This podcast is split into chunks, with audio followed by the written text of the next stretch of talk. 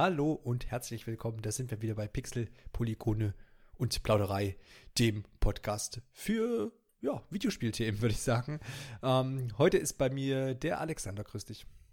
Hi Johannes, freut mich hier zu sein. Sehr gut. Und Marco ist auch wieder mit da. Grüß dich. Grüß dich ebenfalls. Ja, wir haben uns heute so ein bisschen ein schwereres Thema rausgesucht. Zumindest ist es nicht so positiv besetzt wie vielleicht manche andere Themen, über die wir sonst berichten und plaudern. Äh, Auslöser des ganzen Podcasts heute ist der ähm, Artikel von Jason Schreier, der erschienen ist auf Kotaku. Und zwar heißt der How BioWare's Anthem Went Wrong. Zu Deutsch ja, wieso ist das Spiel Anthem denn eigentlich gescheitert? Ähm, es geht heute ein bisschen um Anthem an sich und aber generell auch mehr um die Frage, ja, äh, ist denn, müssen denn Entwicklungen von Videospielen so laufen oder nicht? Gibt es vielleicht bessere Beispiele? Darum soll es heute so ein bisschen gehen. Ähm, äh, gut. Steigen wir ein. Und zwar würde ich am Anfang einfach ein bisschen mal äh, über den Artikel reden. Habt ihr die zwei so ein bisschen quer gelesen? Habt ihr von dem Artikel mitbekommen oder ist es an euch vorübergegangen? Ich glaube nicht, oder? Nee, ich, ich habe das äh, mitbekommen, als er den veröffentlicht hat. Habt ihr da auch da äh, gelesen? Jetzt noch natürlich in der Vorbereitung noch mal ein bisschen überflogen.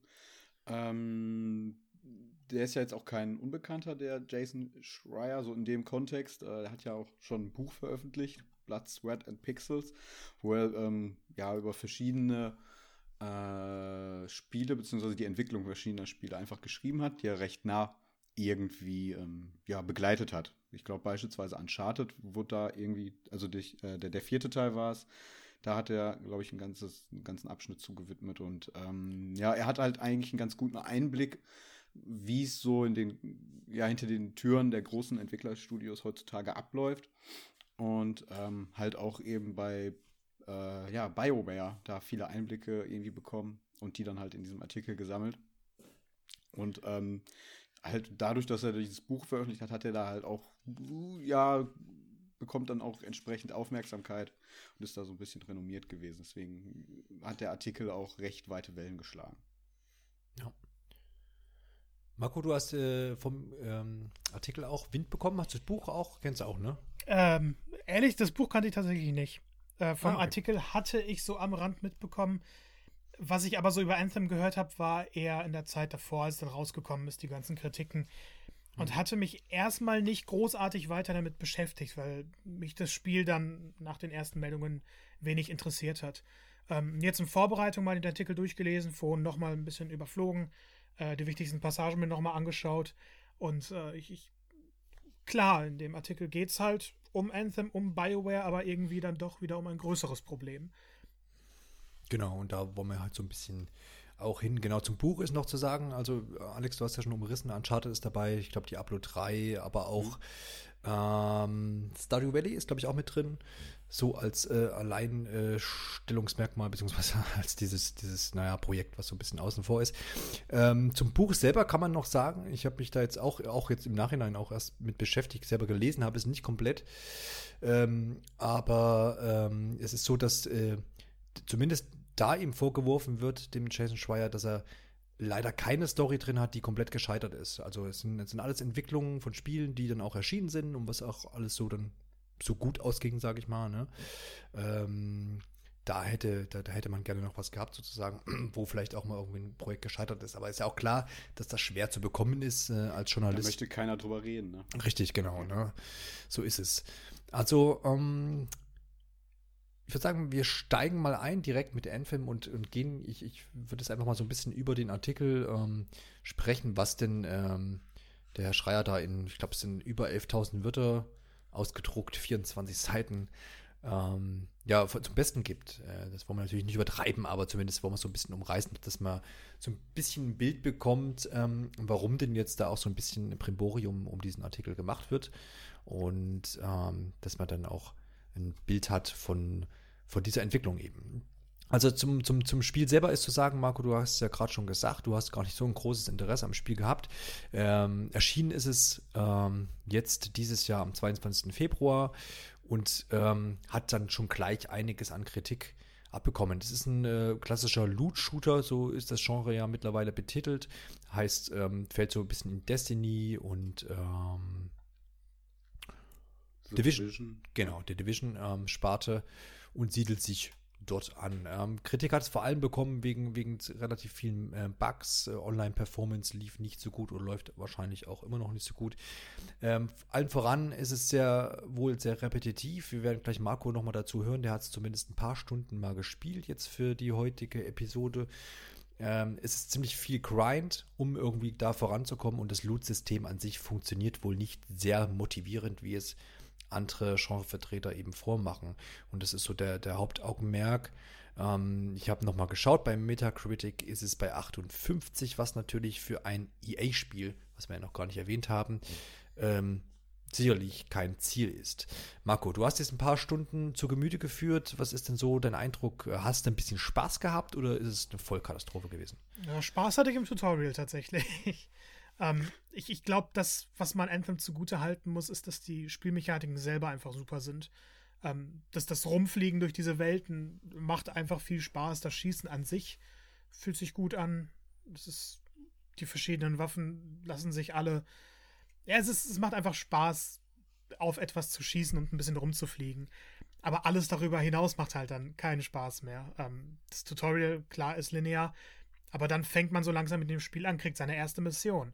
Er fliegt mal jetzt dahin, genau dahin, da ist der Marker, fliegt dahin, äh, aktivier irgendwas und ach, jetzt kommen drei Wellen an Gegnern.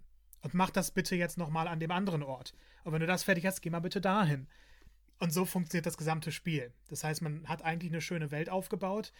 Es gibt aber eigentlich keinen Grund, irgendwas zu erkunden, großartig oder sich über interessante Geschichten zu freuen weil die Missionen alle so ablaufen.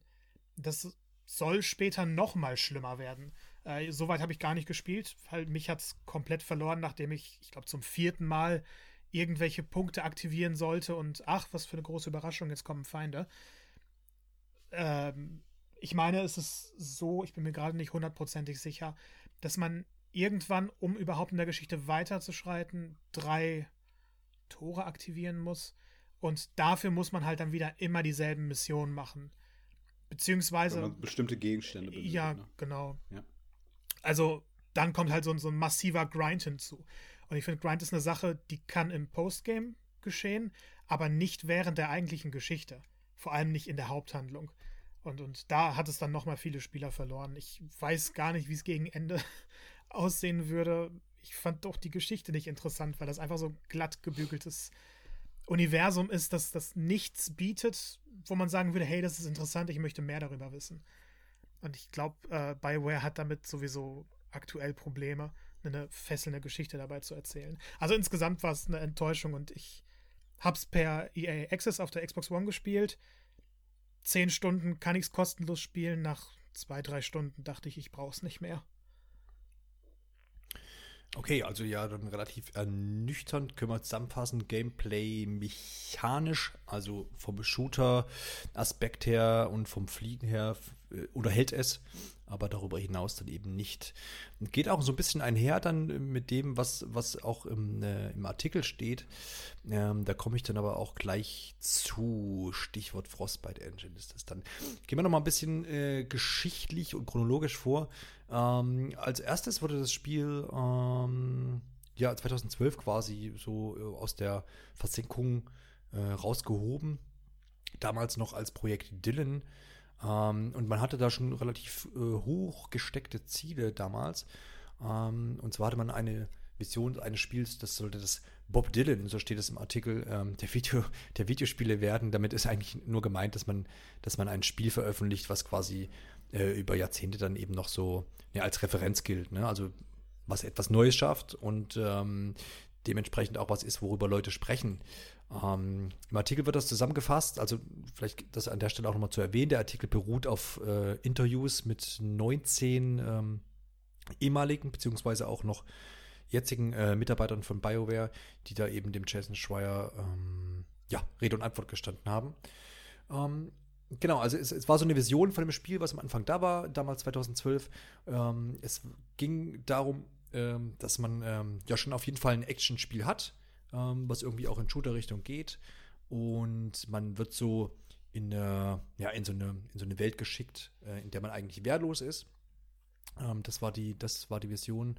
Äh, und in dieser sollte man bestehen. Und äh, es war von Anfang an auch so angelegt, dass es auch einen Multiplayer-Aspekt auf jeden Fall hat, so ähm, zentral. Und dass man sich dann eben zusammentut, um in dieser, ja, sag ich mal, sehr starken, äh, übermächtigen Welt zurechtzukommen. Das große Ding bei der Sache, und das war auch das, was ähm, dann 2015 im E3 Teaser ähm, vorne dran stand, sozusagen, oder was, was da so das Hauptaugenmerk war, ähm, dass das alles sehr dynamisch sein soll. Das heißt, die Welt sollte sich dynamisch verändern. Das ist zum einen jetzt, ob das nun das Wetter ist oder auch ähm, irgendwelche Ereignisse, die irgendwie eintreten, Gegner etc., Missionen. Das sollte völlig dynamisch sein. Ähm, das war so das, der ursprüngliche Gedanke. Ähm, seinerzeit äh, begleitete das Ganze Casey Hudson, der dort Director war und aber im August 14 schon ähm, das Projekt quasi verließ, BioWare auch verließ. Ähm, später kehrte er dann wieder.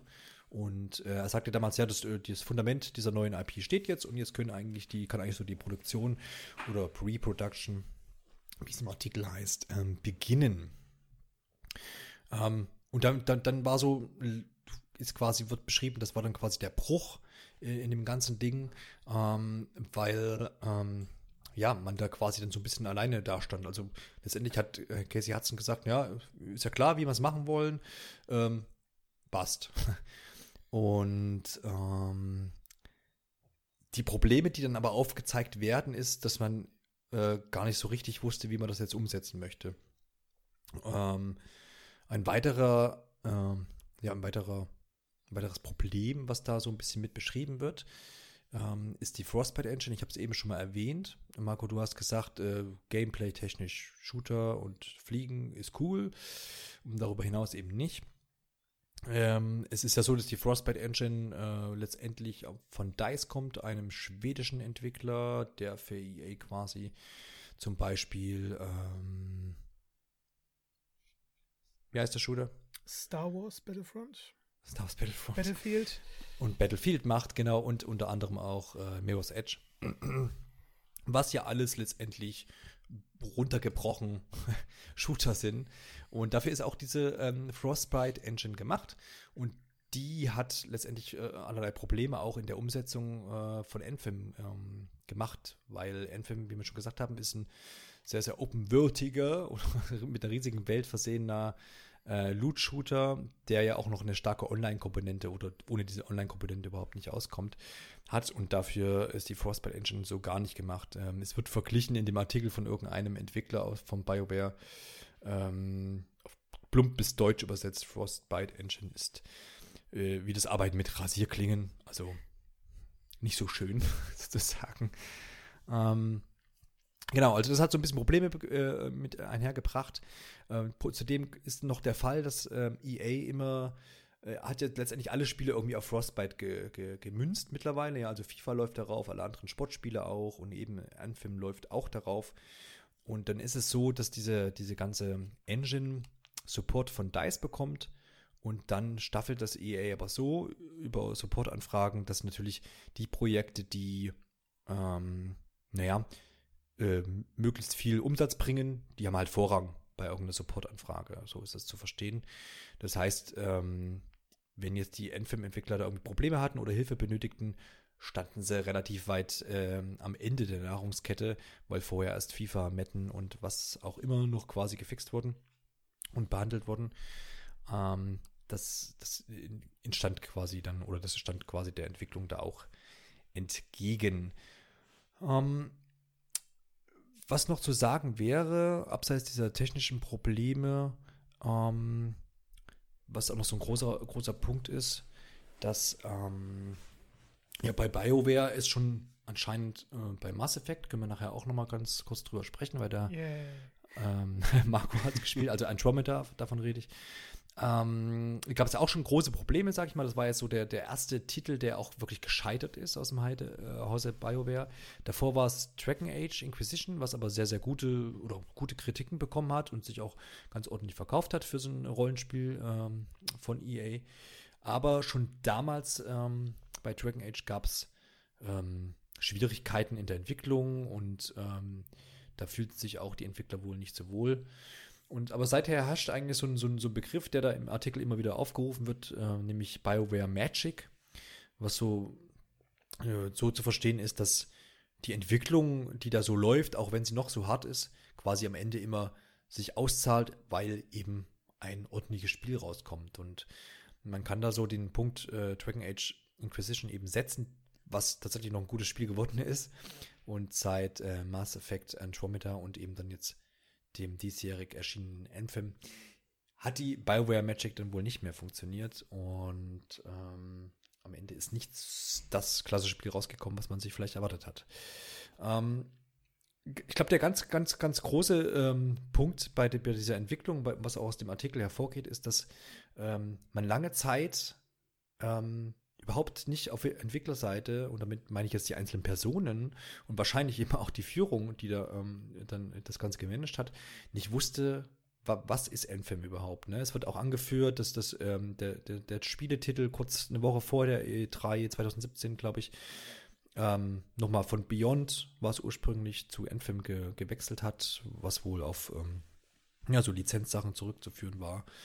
Ähm, aber ich meine, das wäre wär ja, wär ja nur ein kleines Problem, aber ich glaube, das große zentrale Problem ist, dass die Entwickler einfach nicht ähm, wussten, was machen wir eigentlich hier für eine Art, für eine Art Spiel.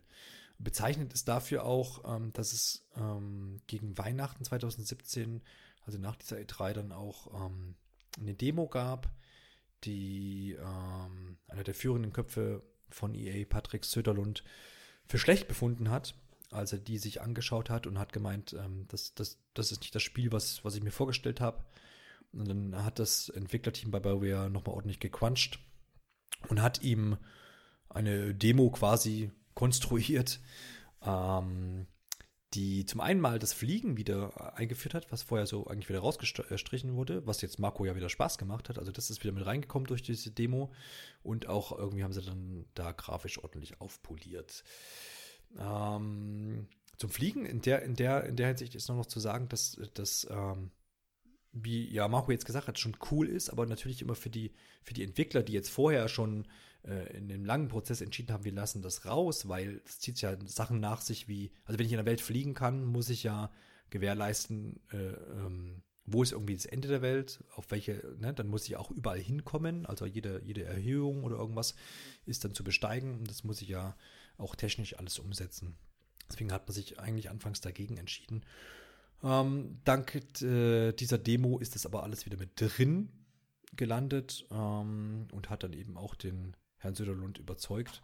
Und somit ist dann Endfilm so ein bisschen in eine Richtung gekommen. Und es ist auch der Punkt, wo man gesagt hat, diese Demo, die dann quasi da extra zurück äh, zurechtgestrickt wurde, ab dem Zeitpunkt wussten die oder viele Entwickler dann ähm, des Teams und haben gesagt, ah, das ist das, was wir machen.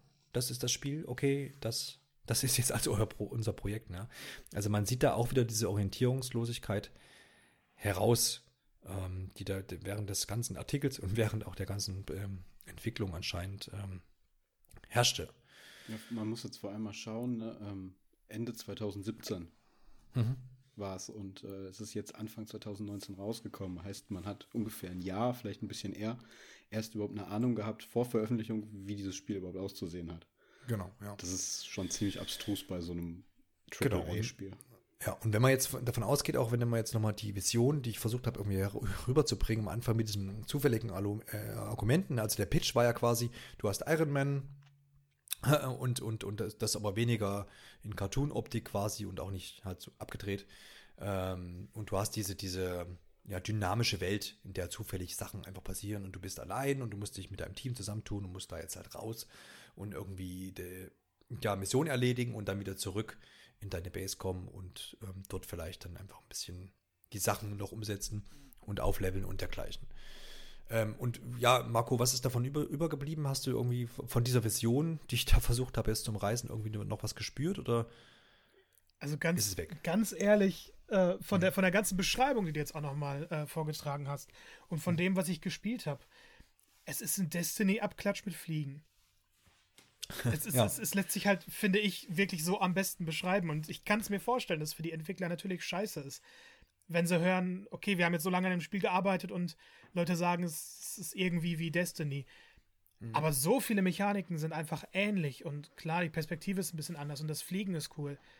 Aber vom Ablauf her ist es dann, also nicht nur, weil es ein Loot-Shooter ist, sondern vom, vom ganzen Prinzip her ist es einfach Destiny. Und ich glaube auch nicht, dass äh, Anthem heute das Spiel wäre, das es wäre, wenn Destiny nicht gewesen wäre. Mhm. Von dem man dann quasi abkupfern kann, oder? Genau. Wobei jetzt, also, ja klar, es ist halt so, wie, wie ist es da geschrieben? Also im Artikel steht auch, da wird auch auf Destiny mal kurz, oder wird Destiny angesprochen und es ist wohl so, dass das quasi in, bei BioWare gar nicht erwähnt werden durfte und man wollte da auch überhaupt keine Parallelen ziehen. Und man hat aber auch, und das ist dann die Kritik, die da auch mit rauskommt, sich, ähm, sich da wohl auch die guten Sachen nicht angeguckt äh, auf Seiten von Destiny und auch nicht von ähm, The Division ähm, und hat Sachen nicht übernommen, die da ja, die ja dann Destiny schon gut gemacht hat. Ich meine, Destiny ja, hat auch seine Zeit gebraucht. Genau, das wollte ich gerade ja. einwerfen. Bei D Division das gleiche. Die beiden Spiele sind mhm. rausgekommen und wurden doch ziemlich arg kritisiert, oh, ja. haben dann halt aber über die Zeit dann ziemlich viele ähm, ja, Verbesserungen da reingebracht, sodass man jetzt heute sagen kann, das waren dann im Nachhinein doch gute Spiele. Genau, und da ist halt der Punkt, wo man sagt, naja, okay, da hätte ja Enfim schon draus lernen können und hätte jetzt quasi schon kompletter und, und, und gefixter und ähm, ja einfach besser erscheinen können, als es das jetzt ähm, getan hat. Ja, aber nicht, wenn man erst ein Jahr vorher quasi mit dem sich aufs fertige Spiel konzentrieren kann. Ne? Richtig, genau. Ja. Mal ganz davon abgesehen, dass ich es ein bisschen verräterisch finde, wenn äh, schon vorher gesagt wird, wir vergleichen uns nicht mit einem Spiel, das im Endeffekt sehr ähnlich zu unserem sein wird. Ja, wenn sie, ja, wenn sie jetzt extra schon ist. sagen, wir machen jetzt keine Destiny-Vergleiche, aber alles andere ist erlaubt, dann wird denen ja klar sein, dass sie sowas machen wie Destiny. Mhm. Genau, es ist halt auch so eine gewisse Eitelkeit, die ja anscheinend dadurch das Management vorgegeben wurde.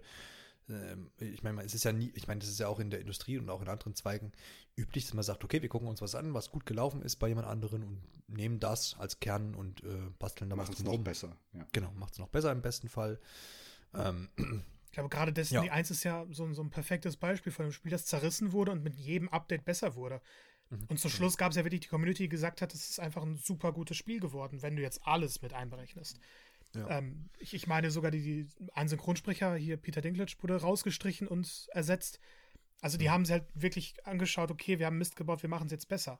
Und äh, dann gab es natürlich wieder das Problem mit Destiny 2, aber die, dieses, dieser ganze Prozess, den, wie ihr schon gesagt habt, hätte man abkürzen können in Anthem. Und es ist ja, ja, äh, ja ich würde es gar nicht Eitelkeit nennen, es ist schon fast Arroganz. Wenn man sagt, wir können es besser, wir machen ein besseres Spiel, ohne uns überhaupt irgendwas anzuschauen bei anderen Leuten. Wobei man da wieder fragen muss, ist das Gelaber innerhalb oder, weil ich kann mir nicht vorstellen, dass sie einfach gesagt haben, wir ziehen gar keine Vergleiche. Da bekommt ja, ja irgendwas mit. Ja, eben, genau. Also, wenn du sagst, man, man, man spielt oder man was sagt man denn, man sieht es heraus oder man spürt es, dass da Destiny auch irgendwo drin steckt, dann muss es ja einen Einfluss gehabt haben. Ja. Ist halt die Frage, ja. Das, das, klingt für mich halt einfach so arrogant, sage ich mal, auf äh, ja, höchster Ebene dann da. Also gar nicht, dass ja. es jetzt irgendwie so ein, innerhalb des Teams so ein Thema war, sondern eher, dass es halt wirklich von ganz oben so nach unten kommuniziert wurde. Mhm. Ja, es ist halt auch, glaube ich, auch das Problem, was man ja, also ursprünglich sollte, war das ja auch nicht unbedingt als Loot-Shooter anged angedacht. Ne? Also, so was man da aus der Vision herausliest, sondern eher einfach als Mehrspieler oder als Online-Spiel, äh, was man da irgendwie zusammen bestreitet. Und ähm, ja, ich denke denk mal, dass da einfach zum einen jetzt die, die Vision eine andere war zunächst und dann ist eben die große Frage, ja, wer hat denn daraus dann den Loot-Shooter gemacht? Und mhm. ähm, es ist schon so ein bisschen der Verdacht, steht ja im Raum, zu sagen, ja, okay, Loot-Shooter sind dann jetzt in, ne, so, so seit fünf, vier, fünf Jahren. Was heißt in? Sie sind halt einfach da und haben, eine, haben, eine, haben einen Markt gefunden, ähm, dass man dann einfach auf diesen Zug aufgesprungen ist. Und bei der Präsentation äh, auf der E3 war es ja auch so, dass die meisten haben gesagt, ah, Destiny. mit Fliegen. Und nur vom ja. Trailer her, ne? Also, und, und ich meine, Leu einige Leute haben gesagt, ja, cool, mehr davon, so. Ähm, und manche hat es halt kalt gelassen. Ja, was man ja. so von der Welt gesehen hat vorher, jetzt auch abseits äh, des, des Trailers, ähm, wenn sie vielleicht mehr vom Gedankengang, vom Dan Gedankengang gewesen wären, wir gehen in Richtung Monster Hunter vielleicht äh, mhm. statt wir, wir kupfern jetzt einfach Destiny etc. ab. Weil eines der größten Probleme von Anthem ist, finde ich, das Missionsdesign, das einfach furchtbar langweilig ist. Und wenn man sich da ein bisschen von der Formel getrennt hätte und andere Optionen erwogen hätte, die die Welt auch mehr mit einbezieht. Äh, es wurden ja viele Orte die im Trailern gesehen wurden, ähm, entfernt noch im letzten Jahr. Und, und wenn man dann wirklich versucht hätte, weil man hat ja diese große offene Welt gezeigt, die auch irgendwie mit einzubeziehen, anstatt die Leute immer nur von A nach B zu scheuchen, dann hätte daraus wirklich was Ambitioniertes werden können.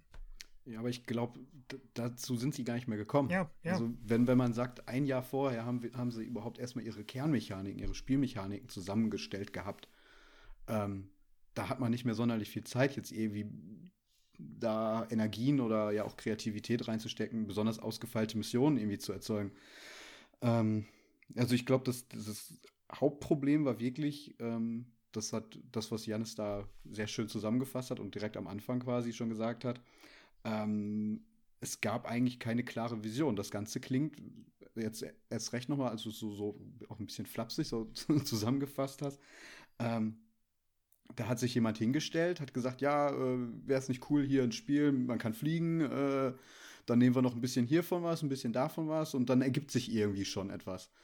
Ähm, und dann hat man halt einfach mal angefangen und da ist, es gab also nie diese klare Idee und für mich ergibt sich daraus, ja, lassen sich da verschiedene Probleme einfach raus ableiten. Also zum einen mal wirtschaftlicher Druck heißt, ähm, man hat bei EA ein internes Studio, ähm, was natürlich beschäftigt werden muss, was aber auch irgendwie ähm, Umsätze erzielen muss. Also es, es, muss sich für EA am Ende des Geschäftsjahres lohnen, damit sie irgendwie ja gegenüber den Investoren ähm, sich rechtfertigen können, ihre Ausgaben und alles weitere. Ähm, man hat sich ja viel zu viel vorgenommen und man geht da auch mit einem gewissen Stursinn so einfach dran, beziehungsweise sollte einfach mal die gesamte Firmenpolitik überdenken, wenn man das mit der Frostbite Engine betrachtet, wenn es einfach keinen Sinn macht, ähm, diese Engine an dieser Stelle da zu benutzen. Da gibt es genügend andere, ja, ähm, Engines von anderen Herstellern, die man wahrscheinlich hätte besser ranziehen können. Ähm, und ich denke mal nicht, dass da irgendein, ähm, dass, da, dass es da nicht irgendwie auch mal Gegenwind von zu dieser Entscheidung von irgendwelchen Entwicklern da im Haus gegeben hat, die sich da, denke ich mal, deutlich besser mit auskennen als ähm, ja die Leute in der Geschäftsführung. Und ähm, ja, es macht einfach so den Eindruck, dass man da, dass, dass dort ja irgendwie festgefahrene äh, Politiken irgendwie gelebt werden, die ähm, am Schluss dann halt so im Spiel so, ja, so, so ein Kreativprozess auch einfach dann das Genick brechen. Ja, genau. Und das ist eben die Frage. Ähm, ähm, am Anfang hat man so vielleicht so diese große Vision von irgendeiner Idee, was, was man für ein Spiel machen möchte. Und am Ende kommt aus vielen Gründen, die jetzt eben auch in, in Anthem äh, oder in der Entwicklung von Anthem zusammengekommen sind, überhaupt nichts mehr davon raus, was eigentlich am Anfang stand. Ähm, aber was stand denn tatsächlich? So, so wie auf mich das irgendwie klingt, ist es halt echt. Naja, wenn man sich, fünf Leute im Raum, jeder wirft ein bisschen was in den. In den nee, ich glaube schon, also ich glaube schon, dass so wie sich das so liest, ist es, glaube ich, schon so, dass, dass man am Anfang schon so, ich meine, wenn man sagt, sich hin und sich hinstellt und sagt, wir möchten hier den Bob Dylan der Videospielindustrie oder des Videospiels äh, schaffen, dann ist das ja schon mal, ist das ja so mal eine Aussage. Also, ne? Und ich glaube, dass ähm, diese, diese Idee von, von diesem, dieser dynamischen Welt, die du auf einen, auf, von einem dieser, dieser Umweltaspekt hast und dann natürlich von, von Missionsdesign und von Gegnern, die irgendwo aufploppen und was weiß ich nicht, dass die Idee schön ist, aber dass die aufgrund von technischen... auch mit Leben füllen. Also ich kann mich auch jetzt füllen? hier hinstellen, ich mache ein Spiel, ähm, hm. das, das soll das Beste aller Zeiten werden und äh, man hat ganz viele verschiedene Missionen und man weiß nicht, was passieren wird. Und dann gehst du damit zu deinen Entwicklern oder zu deinen ähm, ja, Storywritern und so weiter und die, die gucken dich dann mit Fragezeichen an, weil da gehört dann halt auch noch ein bisschen mehr dahinter. Ja klar, also das ist so das, was auch damit reinspielt, dass die, die, dass man sich dann irgendwo gefragt hat, ja, wie setzen, also dieser Punkt, den ich vorhin erwähnt, erwähnt habe, dass äh, als Casey Hudson quasi das Team da verlassen hat und gesagt hat, hier habt ihr, also haben wir ja die Idee, jetzt könnt ihr loslegen. Und dass ab dem Punkt ja gar nicht klar wäre, ja, wie setzen wir das denn jetzt um? Und das ist auch technisch dann gemeint, ne? Also man hat dann da schon rumprobiert und irgendwie na, so zufällige, äh, zufällige Elemente irgendwie generiert. Und in diesem äh, Teaser-Trailer von 2014, da heißt das noch nicht Endfilm, sondern da wird einfach nur so BioWare, ähm, mhm. Könnt ihr gerne nochmal nachgucken, äh, BioWare-Technik gezeigt und so eine Welt halt, die dann schon jetzt im Nachhinein natürlich an einen Endfilm erinnert. Ähm, aber das halt technisch umzusetzen, ich glaube, daran ist es halt zum, zum, zum, großen Teil auch eben gescheitert. Und dann kamen halt noch viele Sachen wie Führungslosigkeit, äh, Depressionen von Entwicklern und Kündigungen, habe ich ja noch gar nicht erwähnt, ähm, hinzu, ähm, was das Projekt natürlich dann nicht gerade vorangebracht haben. Und dann noch zu erwähnen, natürlich, dass du, weil du gerade Storywriting erwähnt hast, dass die, die, die ganze, ähm, ja, die ganze ähm, sag mal, Erzählstruktur auch mehrfach über den, über, den, über den Haufen geworfen wurde und wieder neu zusammengesetzt wurde. Was ja auch Marco sagte, dass jetzt da die Story ihn auch nicht wirklich angesprochen hat. Ich könnte jetzt nicht mal mehr grob anreißen, worum es geht, ehrlich gesagt. Mhm, genau. Ähm, großes Problem, eben, ja. Das, das, klingt alles für mich so, dass es eben halt keine echte Vision gab. Da gab es ein paar mhm. Schlagworte, mhm. Ähm, mit denen man dann halt hätte irgendwie, ja, man hätte das alles nehmen müssen. Jeder hätte sich davon teilgenommen, dann hätten die einzelnen Teams daran gearbeitet und dann hätte man am Schluss gucken müssen, wie, tu, wie kann man das zusammenfügen? Passt ja. das alles übereinander? Ne? Ja. Also es ist, also es ist, für mich klingt es halt wirklich, dass, dass da jemand mit Worthülsen rumgeworfen hat und ähm, man hat einfach mal losgelegt. Und äh, es wurde jetzt hier. In, sorry ja, äh, dann, dann ist es vielleicht einfach besser, wenn man in dem Fall die x-te Fortsetzung einfach nochmal bringt, mhm. anstatt dann einfach irgendwas äh, abzuliefern, was, was sage ich mal, kein, kein Herz hat. Also das ist, so klingt es halt für mich. Und so ehrlich gesagt, es ist ja auch alles sehr generisch. Ja, also eben hier in der Runde haben wir auch mehrfach gesagt, äh, dynamische Welt etc. Was ist darunter zu verstehen? Ich habe davon nichts gesehen. Ja. Das genau, ist ein also Dynamik, stinknormales Open-World-Spiel. Fertig. Genau, Dynamik. Da, klar, das mhm. klingt jetzt erstmal super, ist ein super Buzzword. Ähm, Loot-Shooter, ja, Mann, darauf fahren alle gerade ab. Also das, das sorgt für, für Aufmerksamkeit und alles, aber man muss sich halt auch ein bisschen Gedanken dazu machen, beziehungsweise auch, es muss ja auch ein Plan irgendwie dahinter existieren. Das ist halt, wir, wir legen einfach mal drauf los. Und ähm, bei so großen Projekten kann das nicht klappen. Ja, also, also wie gesagt, es ist halt die Frage, wer, wer hat hier die, die, die, oder wer ist das schwarze Schaf in dem ganzen Brimborium? Ich glaube, da spielen halt viele Sachen zusammen. Was auch noch erwähnenswert ist, glaube ich, ähm, dass ja BioWare letztendlich für, wir haben es ja eingangs erwähnt, für Mass Effect äh, steht und auch für Dragon Age und dann eben jetzt auch für Endfilm. Ähm, und dass das auch äh, einfach auch eine Ressourcenfrage, ob irgendein, ab, ab einem bestimmten Punkt war. Du hast ja gesagt schon, Alexander, sehr, sehr später Punkt, um irgendwie zu sagen, jetzt gehen wir wirklich in die Full Production und setzen irgendwie das Spiel um und wir wissen jetzt überhaupt, worum es geht. Ähm, da kann man ja auch nichts anderes mehr machen, als Bausteine ja, zu nehmen. Ne? Also ja, genau. Und, und es war eben auch lange Zeit durch das Desaster um ähm, Mass Effect Andromeda, wo ja auch noch viel, was ja auch quasi in, in so ein entbrennendes äh, Spiel quasi war, wo die Leute ähm, in der Entwicklung schon gemerkt haben, scheiße, hier geht uns irgendwie der Arsch auf Grundeis. Und was ja auch nach Release dann einfach zerlegt wurde. Ähm, und man hat ja noch versucht, dann nachzubessern. Ähm, und dann fehlt ja auch natürlich dann die Leute auf, auf im NFM-Team, ja. Also das wird auch beschrieben, dass da einfach letztendlich ressourcenmäßig das dann schwierig war, äh, Leute zu haben und dann werden die da hin und her geschoben und das gleiche dann bezüglich Frostbite, wo dann auch viele äh, Sachen einfach dann vorgehen, dann ganz klar, dass da irgendwo äh, Leute auch irgendwie dann zu FIFA geschickt werden, weil FIFA wurde nämlich 2016 auch auf Frostbite quasi ähm, umgeswitcht. Vorher war es eine andere Engine und da gingen wohl auch viele Leute in diese Richtung. Ähm, das heißt, EA hat da quasi dann immer irgendwie ein bisschen ihre, ihre ja, Arbeiter quasi dahin geschickt, wo es, äh, wo es eben nötig war. Und dadurch, ist das äh, ganze Projekt wahrscheinlich auch so ein bisschen nach unten gezogen worden, abseits dieser fehlenden Vision, die wir jetzt schon ein paar Mal angerissen haben. Also vermutlich Gut. wäre bei, ja, spätestens Mass Effect dann einfach da der Punkt gewesen, oh fuck, äh, wir müssen hier die Reißleine erstmal ziehen, ja. erstmal uns wieder sammeln ja. und, und gucken, ähm, was, was machen wir, was haben wir falsch gemacht ähm, und jetzt, was können wir beim nächsten Projekt, beziehungsweise bei dem, was gerade läuft, was, was können wir jetzt besser machen? Man hätte irgendwie mhm. sich wahrscheinlich erst nochmal sammeln müssen. Aber das ist halt auch so leicht gesagt, weil das sind halt, also EA, das ist ein riesiges Unternehmen, wie ich schon gesagt habe, die müssen sich vor ihren Aktionären und so weiter rechtfertigen können. Die müssen Zahlen abliefern, die müssen Gewinne einfahren.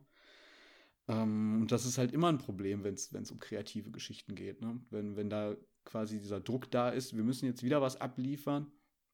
Und wenn halt keine Idee da ist, dann ist halt keine Idee da. Aber das, das funktioniert halt nicht, wenn es um so viel Geld geht.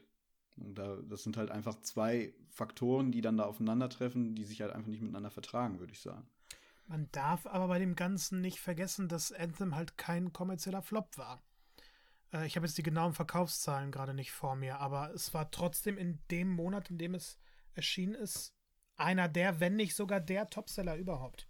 Ja, gut, aber es war auch im Februar, ne? Also, das ist jetzt sowieso nicht so der Monat, wo, sag ich mal, äh, die großen Blockbuster rauskommen. Ne? Da, ähm, ich meine, auch Anthem hatte ja auch eine wahnsinnige Werbekampagne. Also, so in Düsseldorf habe äh, hab ich, glaube ich, zwei Plakate hängen sehen. In Köln war, glaube ich, auch eins. Ähm, ist ja jetzt bei Videospielen auch nicht unbedingt immer gegeben, dass da die Publisher auf den Straßen da irgendwie groß Werbung für machen, aber bei dem Spiel war es halt schon so. Also wenn ich hier gerade lese, ähm, ist wohl, also es ist eine News vom März, äh, vom 22. März, schreibt Forbes, mhm. dass äh, Anthem tatsächlich 100 Millionen Dollar eingenommen hatte. Alleine in, in Digital Revenue. Okay. Und äh, ja, Februar halt das, das bestverkaufende Spiel. Gerade noch, okay, gegen Mars lässt sich jetzt nicht mit vergleichen. Äh, ich sehe gerade nicht, was da noch anderes erschien. Und es gibt halt auch viele Berichte, die schon sagen, ähm, weil es halt für BioWare ein erfolgreicherer Launch war als ein, äh, also es ist der beste, das bestverkaufte BioWare-Spiel seit Mass Effect 3 gewesen. Das heißt, diese Werbekampagne hat einfach gezogen. Und man muss jetzt schauen, wenn wir jetzt schon sagen, äh, da gibt es halt diese riesen Diskrepanz zwischen Management und Entwicklerteam oder die Leute, die dann tatsächlich die Arbeit machen müssen. Das, das Management bekommt jetzt eigentlich gesagt, alles richtig gemacht. Denn die Verkaufszahlen stimmen, man hat diverse mhm. Rekorde gebrochen, die, die, die, die Einnahmen sind da, man weiß halt nicht, wie es langfristig ist, denn ich denke mal, klar sollte das genauso laufen wie bei Destiny, dass man auch noch drei, vier Jahre danach äh, mit einem Spiel Umsatz macht. Aber denen wurde jetzt dieses Signal erstmal gesendet. Und hm. könnte das jetzt bedeuten, dass andere Studios halt aussagen, dass diese Strategie halt funktioniert? Naja, also das ist jetzt halt da die Frage. Ähm, das, das scheint ja dann im Mainstream, sage ich mal, mehr oder weniger noch ganz gut durch die Decke gegangen zu sein. Ne? Ja, ja. Sozusagen ganz gut angenommen worden zu sein.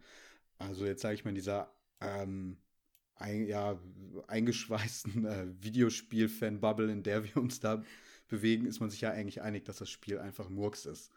Ähm, jemand, der sich jetzt aber vielleicht auch nur ein FIFA im Jahr kauft, ein Call of Duty und dann halt noch mal so ein Loot-Shooter wie Destiny oder Anthem, der ist vielleicht damit ja auch einfach happy. Weil, weil er es gar nicht so irgendwie so reflektierter betrachtet. Ich meine, es gehen auch Leute einfach ins Kino und fahren sich den achten Fast and the Furious Film rein und schwören da total drauf. Hey. ja, sind wir uns ja auch einig, dass das jetzt keine große Filmkunst ist, die da abgeliefert wird. Mhm. Ne? Ähm, aber ich, ja, aber was, was ich jetzt interessant fände, äh, wie sind denn da die Spielerzahlen tatsächlich? Wie viele Leute sind jetzt auch, also werfen das Spiel tatsächlich immer noch an? Mhm. Weil es ist ja als Game as a Service schon entwickelt worden und darauf soll es ja ablaufen, dass die Leute es halt auch noch längerfristig spielen und auch längerfristig dann da ähm, Geld reinstecken. Und da wäre es dann halt mal interessant zu schauen, ob das dann auch immer noch den Erwartungen entspricht, die EA da an das Spiel hat, weil ich kann mir gut vorstellen, dass ähm, da es doch vielen so gegangen ist wie dir, Marco, und das dann äh, doch recht zügig irgendwie wieder beiseite gelegt haben, weil seitdem auch bessere Spiele erschienen sind. Ja, zumal die Division 2 ja quasi auch seit Anfang des Jahres damit mhm. mischt, ne? Und das ja wirklich gut weggekommen ist. Äh, so, und es halt letztendlich hat rein wertungstechnisch zumindest ähm, Ubisofts Loot-Shooter quasi da ab Beginn schon, schon 80er-Wertungen eingefahren und nicht irgendwie erst ein Jahr später irgendwie dann quasi alles. Also die haben von Anfang an jetzt mehr richtig gemacht. Klar, es ist auch ein Division 2 und eben nicht. Ne, so ein völlig, äh, völlig neues Spiel. Mhm. Ähm, ja, aber klar, also dieses, dieses Verkaufsaspekt, den du jetzt erwähnt, äh, erwähnt hast, ähm, Marco, ist wirklich die Frage jetzt. Also im Monat Februar kann ich mir schon vorstellen, dass das das bestverkaufteste Spiel ist, aufgrund der Werbekampagne und es wurde ja auch von vielen heiß ersehnt. Ich meine, wurde echt, wurde ja auch werbetechnisch gut gut unterstützt und letztendlich, wenn man von der letzten E3 ausgeht, da wurde das schon relativ gehypt. Ne? Ich meine, klar, die reflektierte Welt, wie es Alex jetzt angerissen hat, hat gesagt, naja, okay, ja, Destiny mit Fliegen, aber wer vielleicht von Destiny gar keinen Plan hat, hat gesagt, geil, cool, hier krass, Sci-Fi, Action, ja, oder, was auch immer. Ne? Oder, boah, geil, sieht aus wie Destiny. Habe ich Bock drauf. nee, ja, oder so. Ernsthaft. Genau. Also, ja. das ist halt ähm, wahnsinnig beliebt Destiny. Ja. Also es hat ja. schon eine ziemlich breite Fanbase und ähm, Loot-Shooter, wie wir es jetzt schon mehrfach gesagt haben, die, die sind in der breiten Masse halt absolut beliebt gerade. Ja. Da stecken viele Leute ihre Zeit rein. Und dann holen die sich halt einfach so ein Ding, weil ich sag mal, so im AAA-Segment, es gibt Destiny, ähm, The Division und dann halt jetzt Anthem. Oder vergesse ich mhm. da jetzt noch irgendeinen großen? Ja, es gibt noch, noch diese Free-to-Play-Titel, Warframe zum Beispiel. Ja, gut. Ja, klar. Gut, klar, die, ja. die fallen da vielleicht auch noch mit rein, aber ähm, es ist ja dann recht überschaubar. Und wenn ich da Bock drauf habe hm. und das so denke, ja, ich habe aber Destiny 2, habe ich jetzt schon alle Raids durch oder wie auch immer, keine Ahnung. Ähm, vielleicht hole ich mir dann halt das Spiel auch nochmal direkt. Also ich glaube, dass es halt auch einfach davon profitiert hat, dass das Genre oder das Destiny vielleicht auch einfach so gute Arbeit geleistet hat. Vielleicht hat es da auch einfach von profitiert. Sicher, ja, klar. Ähm, gehen wir noch mal so ein bisschen äh, blickmäßig äh, in Richtung dieser, in dieser Entwicklung, die ja letztendlich irgendwie mit Up and Downs oder mehr mit Downs verlaufen, äh, ver, äh, ja, verlief. Ähm, die Frage ist ja, die, die, woher kommt es dann? De, denn das so eine, so eine Entwicklung, wo man ja eigentlich sagt, äh, wir haben einen Publisher mit EA, der ja jahrelang, jahrzehntelang Erfahrung hat, zum einen. Und auch mit dem Entwicklerteam, was ja eigentlich, klar, das variiert an den Menschen, die da arbeiten, da steht BioWare drauf, aber das wechselt natürlich, aber was ja auch eine sehr, sehr rosige Vergangenheit eigentlich hat, mit verschiedenen Titeln, die zum einen kritikmäßig gut weggekommen sind und auch von der Spielerschaft gut aufgenommen wurden und sich auch solide verkauft haben. Klar, man hat bei EA immer so eine äh, FIFA und ähm, Battlefront ne, Sache, die da irgendwie oben drüber steht, weil verkauft sich einfach mehr, sind Massentitel. Und wenn dann so ein, so ein ähm, Rollenspiel wie äh, Dragon Age rauskommt, natürlich hat es nur einen Bruchteil dieser Verkaufszahlen, aber dafür ja doch trotz, äh, trotzdem ganz gut. Also, was ich sagen will, wie kommt es, dass so eine gute Kombination eigentlich, also ein guter Entwickler auf dem Papier und auch ein ordentlicher, erfolgreicher Publisher auf dem Papier, ähm, wie kommt, kann es denn sein, dass dann so eine Entwicklung so, so scheitert letztendlich? Ne? Wo man sagt, ey, da hat keiner mal irgendwie die, dieses, den Zettel in die Hand genommen und gesagt, so machen wir es jetzt. Oder hat keiner eben diese besagte Vision gehabt und, und, und, und irgendwie hat das, hat man immer das Gefühl, von allen Seiten äh, scheint da irgendwie gesagt zu worden zu sein, ja, machen wir mal so. Und allein schon diese Patrick Söderlund-Demo ähm, ist irgendwie so sinnbildhaft, dass man sagt, äh, gefällt mir nicht, mach das mal. Und dann setzt sich so ein Team hin und sagt, wir machen jetzt für diese eine Person, machen wir eigentlich die Demo. Und daraus ist das Spiel entstanden. Also, das sind jetzt verschiedene Faktoren. Meine, meine Frage geht flöten so langsam, ist schon richtig. also, wie kann es dazu kommen? Habt ihr, habt ihr irgendwie irgendeine eine, eine Ahnung, wo man, wo man sagt, äh, muss doch irgendwie, eigentlich muss es doch anders laufen? Oder wodurch ist das getrieben? Alex, hast du eine Idee? danke, danke. Ich, ich hatte jetzt gehofft, dass Marco einfach direkt. Ich habe gehofft, dass du mich ansprichst. Marco, Marco, du hast eine Idee. Was, warum, ich, warum ich, ich denke einfach, es sind mehrere Faktoren. Ähm, ja. Ich, ich glaube sowieso, Studio, Spielestudios sind mittlerweile zu groß. Hm. Ähm, es wurde ja in dem Artikel, glaube ich, auch erwähnt, dass es einfach, dass Leuten gesagt wurde, macht das, aber denen war gar nicht klar, wofür das große Ganze sein sollte. Und wie soll man, also ich kenne mich jetzt nicht mit den einzelnen Jobs da aus, aber wie soll man an, an, einem großen kreativen Werk, wo alles zusammenhängt, wo alles funktioniert, vernünftig arbeiten, wenn man nicht mal eine Idee hat, wofür man das macht, woran man gerade arbeitet? Ähm, und dann natürlich diese ganze, diese Unterschiede. Du hast jetzt ein Entwicklerstudio oder ein, ein kreatives Team, das eine Vision hat, und du hast dann wieder einen Publisher vor dir stehen, der aber gewisse Sachen abändern möchte. Sei es der Titel, sei es, wie das monetarisiert werden muss, sei es, wie das Spielprinzip ablaufen soll. Das hat man in, in Mass Effect Andromeda gesehen. Ähm, man hatte, klar, Mass Effect 3 wurde kritisiert, aber es gilt immer noch als verdammt gutes Spiel.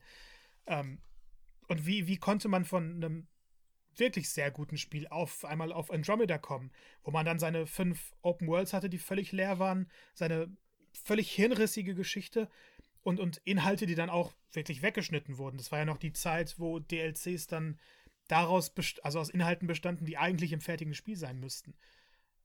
Ähm, du, du, hast einfach diese, diese tausend Faktoren, die, die damit reinspielen.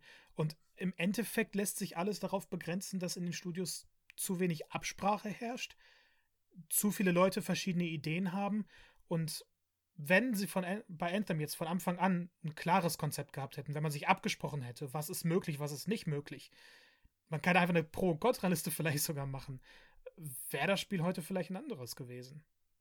Hm. Ja, war das nicht so, aber bei Mass Effect, auch bei Andromeda nicht so, dass die Leute, die ursprünglich an der Reihe da auch mitgewirkt haben, gar nicht mehr bei BioWare mittlerweile sind. Ja, aber das hätte ja kein Problem sein müssen, weil Andromeda ja, sollte ein Neuanfang doch, sein. Also gerade wenn du, wenn du jetzt über Geschichte und so weiter sprichst, das, das ist halt immer ein schwieriges Thema, wenn dann derjenige, der das sich ursprünglich da mal alles ausgedacht hat, die Spielwelt und so weiter und da eine klare Vision von hatte, ähm, dann da nicht mehr daran beteiligt ist, ist es, glaube ich, für Dritte recht schwierig, in diese, die, dieselbe Vorstellung einfach davon zu kriegen. Ich, ich sehe das halt genau anders, weil Andromeda eine Chance gewesen wäre, ein anderes Mass Effect-Universum zu schaffen. Es ist, sollte ja wirklich ein Spiel sein, weil ja, in Mass Effect 3 einzusteigen ist schwer. Andromeda spielt komplett woanders, hat zwar die Rassen, aber völlig andere Visionen dann wieder vor sich. Und das ist ein Titel, den man komplett ohne Vorwissen spielen kann. Es gibt vielleicht eine Anspielung. Ja trotzdem, ne, du misst dich ja trotzdem irgendwie an, an, dem, an der Reihe. Ja, in, gewissem Maße schon. Also ich, ich sehe halt das Potenzial, das möglich gewesen wäre. Was davon jetzt umsetzbar ist, klar. Ja, also, also ich glaube, das war auf jeden Fall bei dem Spiel ähm, definitiv irgendwie ein Faktor, der ja mit eingeflossen ist. Ähm, ja, ich, ich glaube, das Problem sind halt auch, ähm, ist, ist einfach wirklich dieser ständige Druck ähm, von diesen ja, Inhouse-Studios, dass die jetzt irgendwas wieder abliefern müssen. Und die haben klare Rhythmen vorgelegt und ähm, innerhalb dieser Zeit müssen die halt ihre Spiele dann da wieder abliefern. Also ihr habt jetzt drei Jahre oder lass es vier sein und dann muss wieder euer nächstes Spiel da sein. Ob es bis dahin überhaupt eine fertige Idee gibt oder ähm, ein Konzept oder irgendetwas spielt da, glaube ich, gar keine Rolle. Und ich glaube, das ist halt für, für Studios, die auf den Publisher irgendwie zugehen müssen und da eine Idee vorstellen müssen. Und die muss dann quasi abgenommen werden. Die gehen da auch ganz anders hin. Da gibt es dann fertig ausgearbeitetes Konzept und da hat man sich bestenfalls schon über alles, über alle Eventualitäten irgendwie Gedanken gemacht. Beziehungsweise ist dazu in der Lage, das so gut zu verkaufen, dass der äh, Publisher dann da irgendwie überzeugt wird. Äh, und im, aber im Zweifelsfall sagt der Publisher dann halt einfach, nee, äh, sorry, ey, das, das, das wird nichts. Und ähm, ich glaube, bei einem Inhouse-Studio, dass das sich rentieren muss, ist das, funktioniert das halt einfach ein bisschen anders. Ich meine, wenn man mal so nach Hollywood guckt, ähm, da läuft es ja eigentlich äh, nach wie vor auch noch ähnlich ab. Ne? Da sind Regisseure oder Drehbuchautoren und so weiter, die, die, die schreiben ihren Film, überlegen sich das alles, haben möglicherweise schon Schauspieler irgendwie angesprochen und gecastet und klappern dann die Studios ab und suchen dann jemanden, der ihnen dann dafür Geld hergibt. Und ähm, das hat man halt so in der Videospielindustrie, glaube ich, in dem Maßen gar nicht mehr so. Das war vielleicht mal so, ähm, aber mittlerweile, dadurch, dass man auch so eine starke Indie-Szene hat, ähm, werden dann halt die kreativen Sachen halt auch meistens eher unabhängig irgendwie von den großen Publishern umgesetzt, habe ich zumindest so den Eindruck. Ist halt die Frage bei, bei Anthem, das Stichwort Vision, was am Anfang stand und was dann, was dann eben daraus wurde. Also ist das ist die Frage, ob das EAs Einfluss war, die in irgendeinem Zeitpunkt gesagt haben, ja, wir brauchen jetzt aber einen Loot-Shooter, weil wir haben jetzt irgendwie 2016 und Loot-Shooter ist gerade cool. Mhm. Ähm, und das zwängen wir jetzt diesem ganzen, dieser ganzen Vision mal auf. Ne? Und das heißt, er hat vielleicht BioWare gar nicht da frei entfalten lassen. Das, das, die, die, die, die Vermutung liegt ja da quasi nah. Wo ich jetzt sage, im Indie-Bereich machen die Leute dann ihr Ding, sehen zu, dass sie klarkommen auf, auf, auf, ihre, auf ihre Idee des Spiels und bringen das so raus, wie sie es für richtig halten. Wo jetzt aber, wenn ich so einen großen Publisher da habe, der halt, wie du schon sagtest, gucken muss, wo kommt die Kohle her, wie kann ich das monetarisieren, ähm, etc., dann vielleicht bei diesem Projekt zumindest da irgendwie äh, das dem aufgezwungen hat und das einfach auch nicht zusammengepasst hat. Ne? Ja, andererseits habe ich aber auch so ein bisschen, ne, also EA ist jetzt nicht in so einer schlechten Position. Okay, sie haben jetzt letztens auch Mitarbeiter entlassen durch Umstrukturierung. Ja, aber das war Publishing, äh, glaube ich, hauptsächlich. Marketing, das war jetzt nicht ja, Entwickler. Ja, das genau, ist halt ja. eine allgemeine globale Umstrukturierung. Ich glaube, das ist jetzt kein Indiz dafür, dass es irgendwie EA schlecht ginge oder so. Nee, das ist ja auch immer, äh, jetzt ist ja quasi Generationenwechsel. Ne? 2020 wird wohl eine neue Playstation erscheinen, vielleicht auch eine Xbox.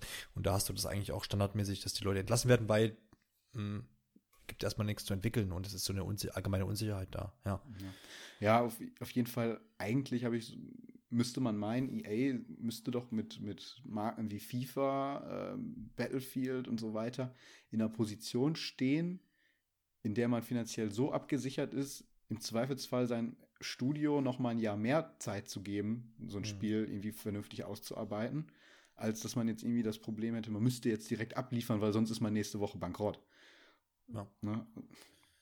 Das ist ein gutes Argument, ja. ja. Dass man sagen könnte, ey, lasst euch mal Zeit. Also vielleicht kann man da eine Parallele zielen zu Naughty Dog, genau. die ja mein, meines Erachtens nach relativ freie Hand haben. Also zumindest wirkt das nach außen so, zu, zu sagen, ähm, Beispiel jetzt ähm, The Last of Us 2, macht mal so, also zumindest wirkt es so auf außen. Man weiß da nicht, hm. natürlich nicht, aber äh, wie das da ist. Aber im Moment ist jetzt, glaube ich, gerade die Frage, ähm, dass der Entwickler Naughty Dog anpeilt, das 2019 noch zu entwickeln, aber es ist so in der Schwebe.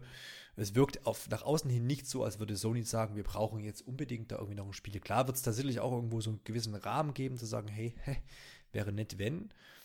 Aber das ist, glaube ich, ein Studio, wo Sony sagt, wir wollen am Ende was Feines äh, dann raushaben und das ist ja auch der Anspruch des Studios selber ähm, und dann lässt man sich vielleicht dann gegebenenfalls mal ein Jahr mehr Zeit, wie du schon sagtest. Ich glaube, wenn Sony so ticken würde.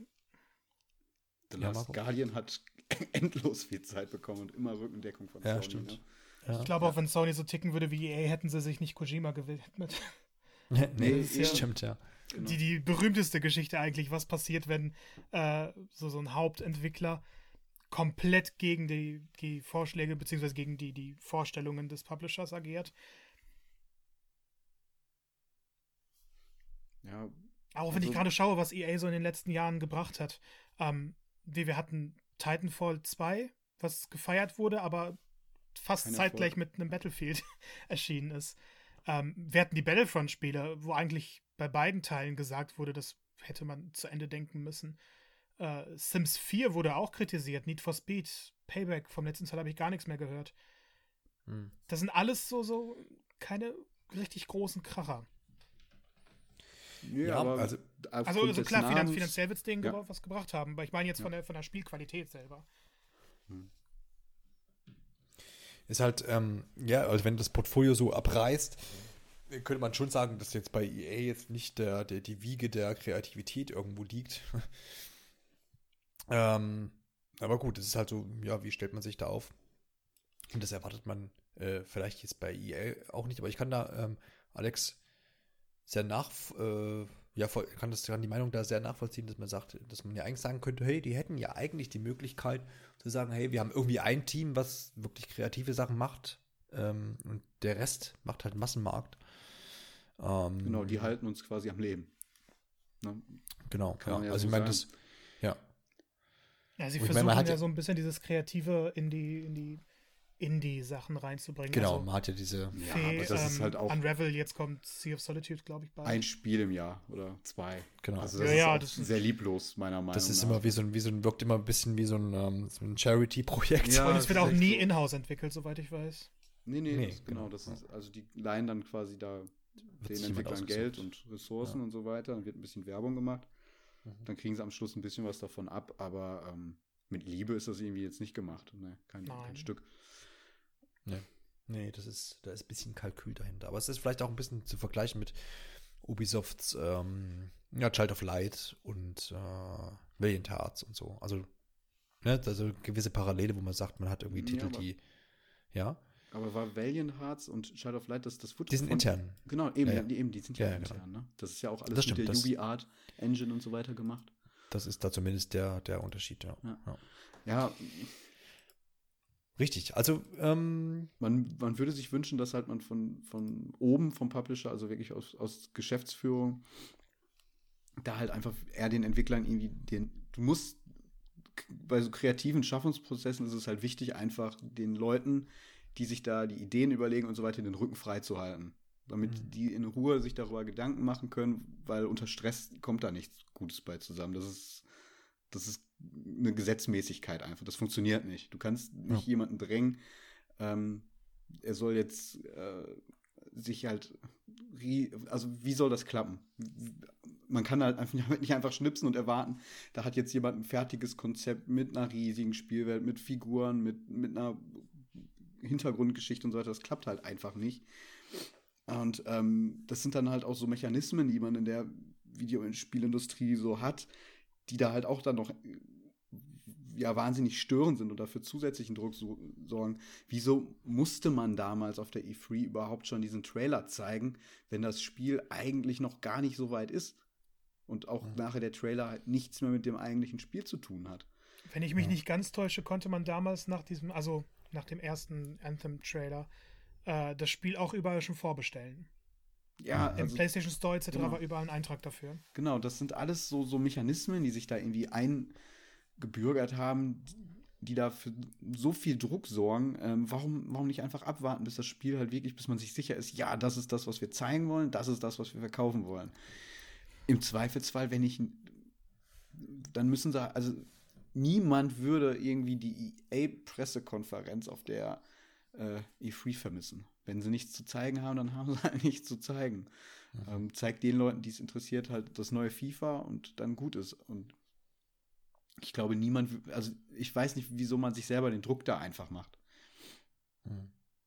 Ja, das ist ja in der gesamten Branche letztendlich so zu sehen. Vielleicht auch als Beispiel Nintendo mit Metroid Prime 4, wo man ja auch letztendlich irgendwie dann ein Logo rausgehauen hat und ähm, jetzt ja auch Anfang Januar oder Mitte Januar quasi diese ganze Sache ja, sind sie auch mal wurde, auf die Fresse gefallen. Ja. Genau, und dass man das rebootet hat. Ich meine, wir haben ja damals schon in der Episode diskutiert, dass das natürlich äh, oft wahrscheinlich passiert und man es einfach nicht erfährt, dass Sachen gerebootet werden, aber warum eben, wie du schon sagtest, vorher dann da so ein Primborium drum machen? Das sind immer. Das ist so Erfüllung von Fanerwartungen, ne? Ja, so, das sind halt immer irgendwelche geschäftlichen, strategischen Entscheidungen, ne?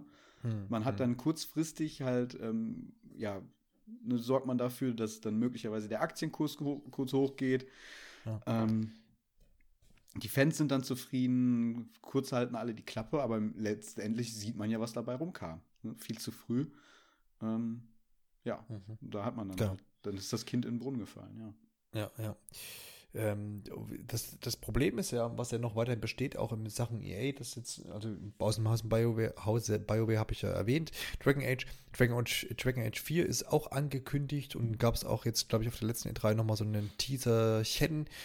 Das Spiel, Spiel wurde auch zwischendurch schon äh, von Grund auf neu wieder äh, gepusht, äh, auferlegt, ne? also gerebootet, wie man neudeutsch sagen könnte.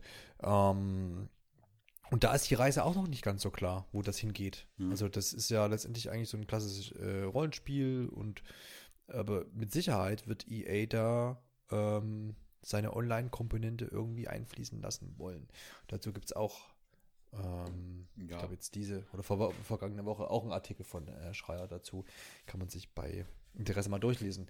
Ähm, Wobei ja, da also steht ja jetzt äh, Jedi Fallen Order so ein bisschen in der Genau, das wäre der nächste Punkt, wo ich hin, hinkommen wollte. Ähm, abseits dieses Debakels, was wir, glaube ich, jetzt so ein bisschen mal beschließen können. Ähm, genau, also das ist ja, also wir haben ja die Geschichte EAs, wir haben viel Kritik in den letzten Jahren, äh, angefangen bei Lootboxen, jetzt über diese, diese Entwicklungsbedingungen, die irgendwie bei, bei EA jetzt immer irgendwie an die Öffentlichkeit äh, geraten, ähm, wo man aber bei man dabei jetzt auch sagen muss, ne, dass ähm, gleichen Maße auch Rockstar in letzter Zeit oder in den letzten Monaten Geschichten hatte, wo man sagte, da werden Entwickler irgendwie schlecht behandelt oder können halt, ähm, müssen halt einfach viel zu viel arbeiten. Ähm, dass die EA-Story ja jetzt eben weitergeht und jetzt eben auch nicht bei Anthem aufhört und im Hintergrund natürlich an Dragon Age 4 gearbeitet wird, aber jetzt ähm, in der vergangenen Woche oder am vergangenen Wochenende Jedi Fallen Order, also Star Wars, äh, das neue Singleplayer-Spiel, enthüllt wurde, was nicht aus dem Hause BioWare kommt, sondern von Respawn entwickelt wird, die seines äh, Zeichen für Titanfall verantwortlich sind. Ja? Und jetzt kommt die Krux. Titanfall ist ja eigentlich so ein ist ja auch schon ein Multiplayer-Shooter, ne? Letztendlich. Also hat eine Story-Mission, aber. Ja, Teil 1 war rein Multiplayer. Genau, der zweite genau. hatte aber eine, einen Story-Modus und ich glaube, ich habe es nicht gespielt, aber der kam eigentlich ja. sogar echt gut an. Ja, der, der, der, an. der gilt als ja. einer der besten Shooter-Kampagnen dieses Jahrzehnts tatsächlich. Genau, mhm. genau. Also da ist so ein bisschen jetzt dieses Hin und Her, wo man diskutiert. Man hätte jetzt eigentlich sagen können, äh, Jedi Fallen Order ist so ein storylastiges Einzelspielerspiel, was es ja werden soll. Nach der Enthüllung jetzt ist so eigentlich so ehemals BioWares Ding, die aber nun jetzt Sachen wie Endfilm Sachen äh, machen müssen.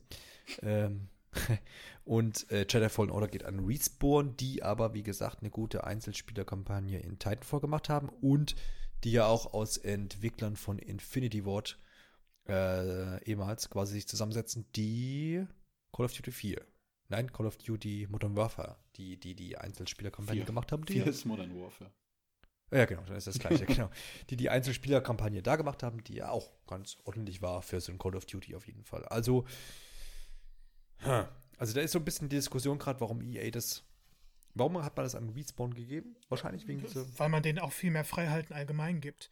Also mhm. Titanfall 2, es, es wurde ja jetzt jahrelang immer wieder, ich selber habe da groß gemeckert, wieso hat man eines der besten EA-Spieler kurz nach einem äh, oder kurz nach oder kurz vor einem Battlefield veröffentlicht.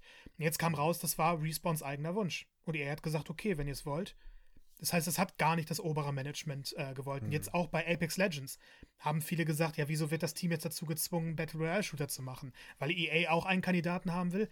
Nein, das Team hat selber gesagt, also die Verantwortlichen bei Respawn, wir haben Bock, das zu machen. Das heißt, man, man gibt Respawn von Anfang an viel mehr oder viel weniger Rahmenbedingungen und lässt den kreativen Fluss.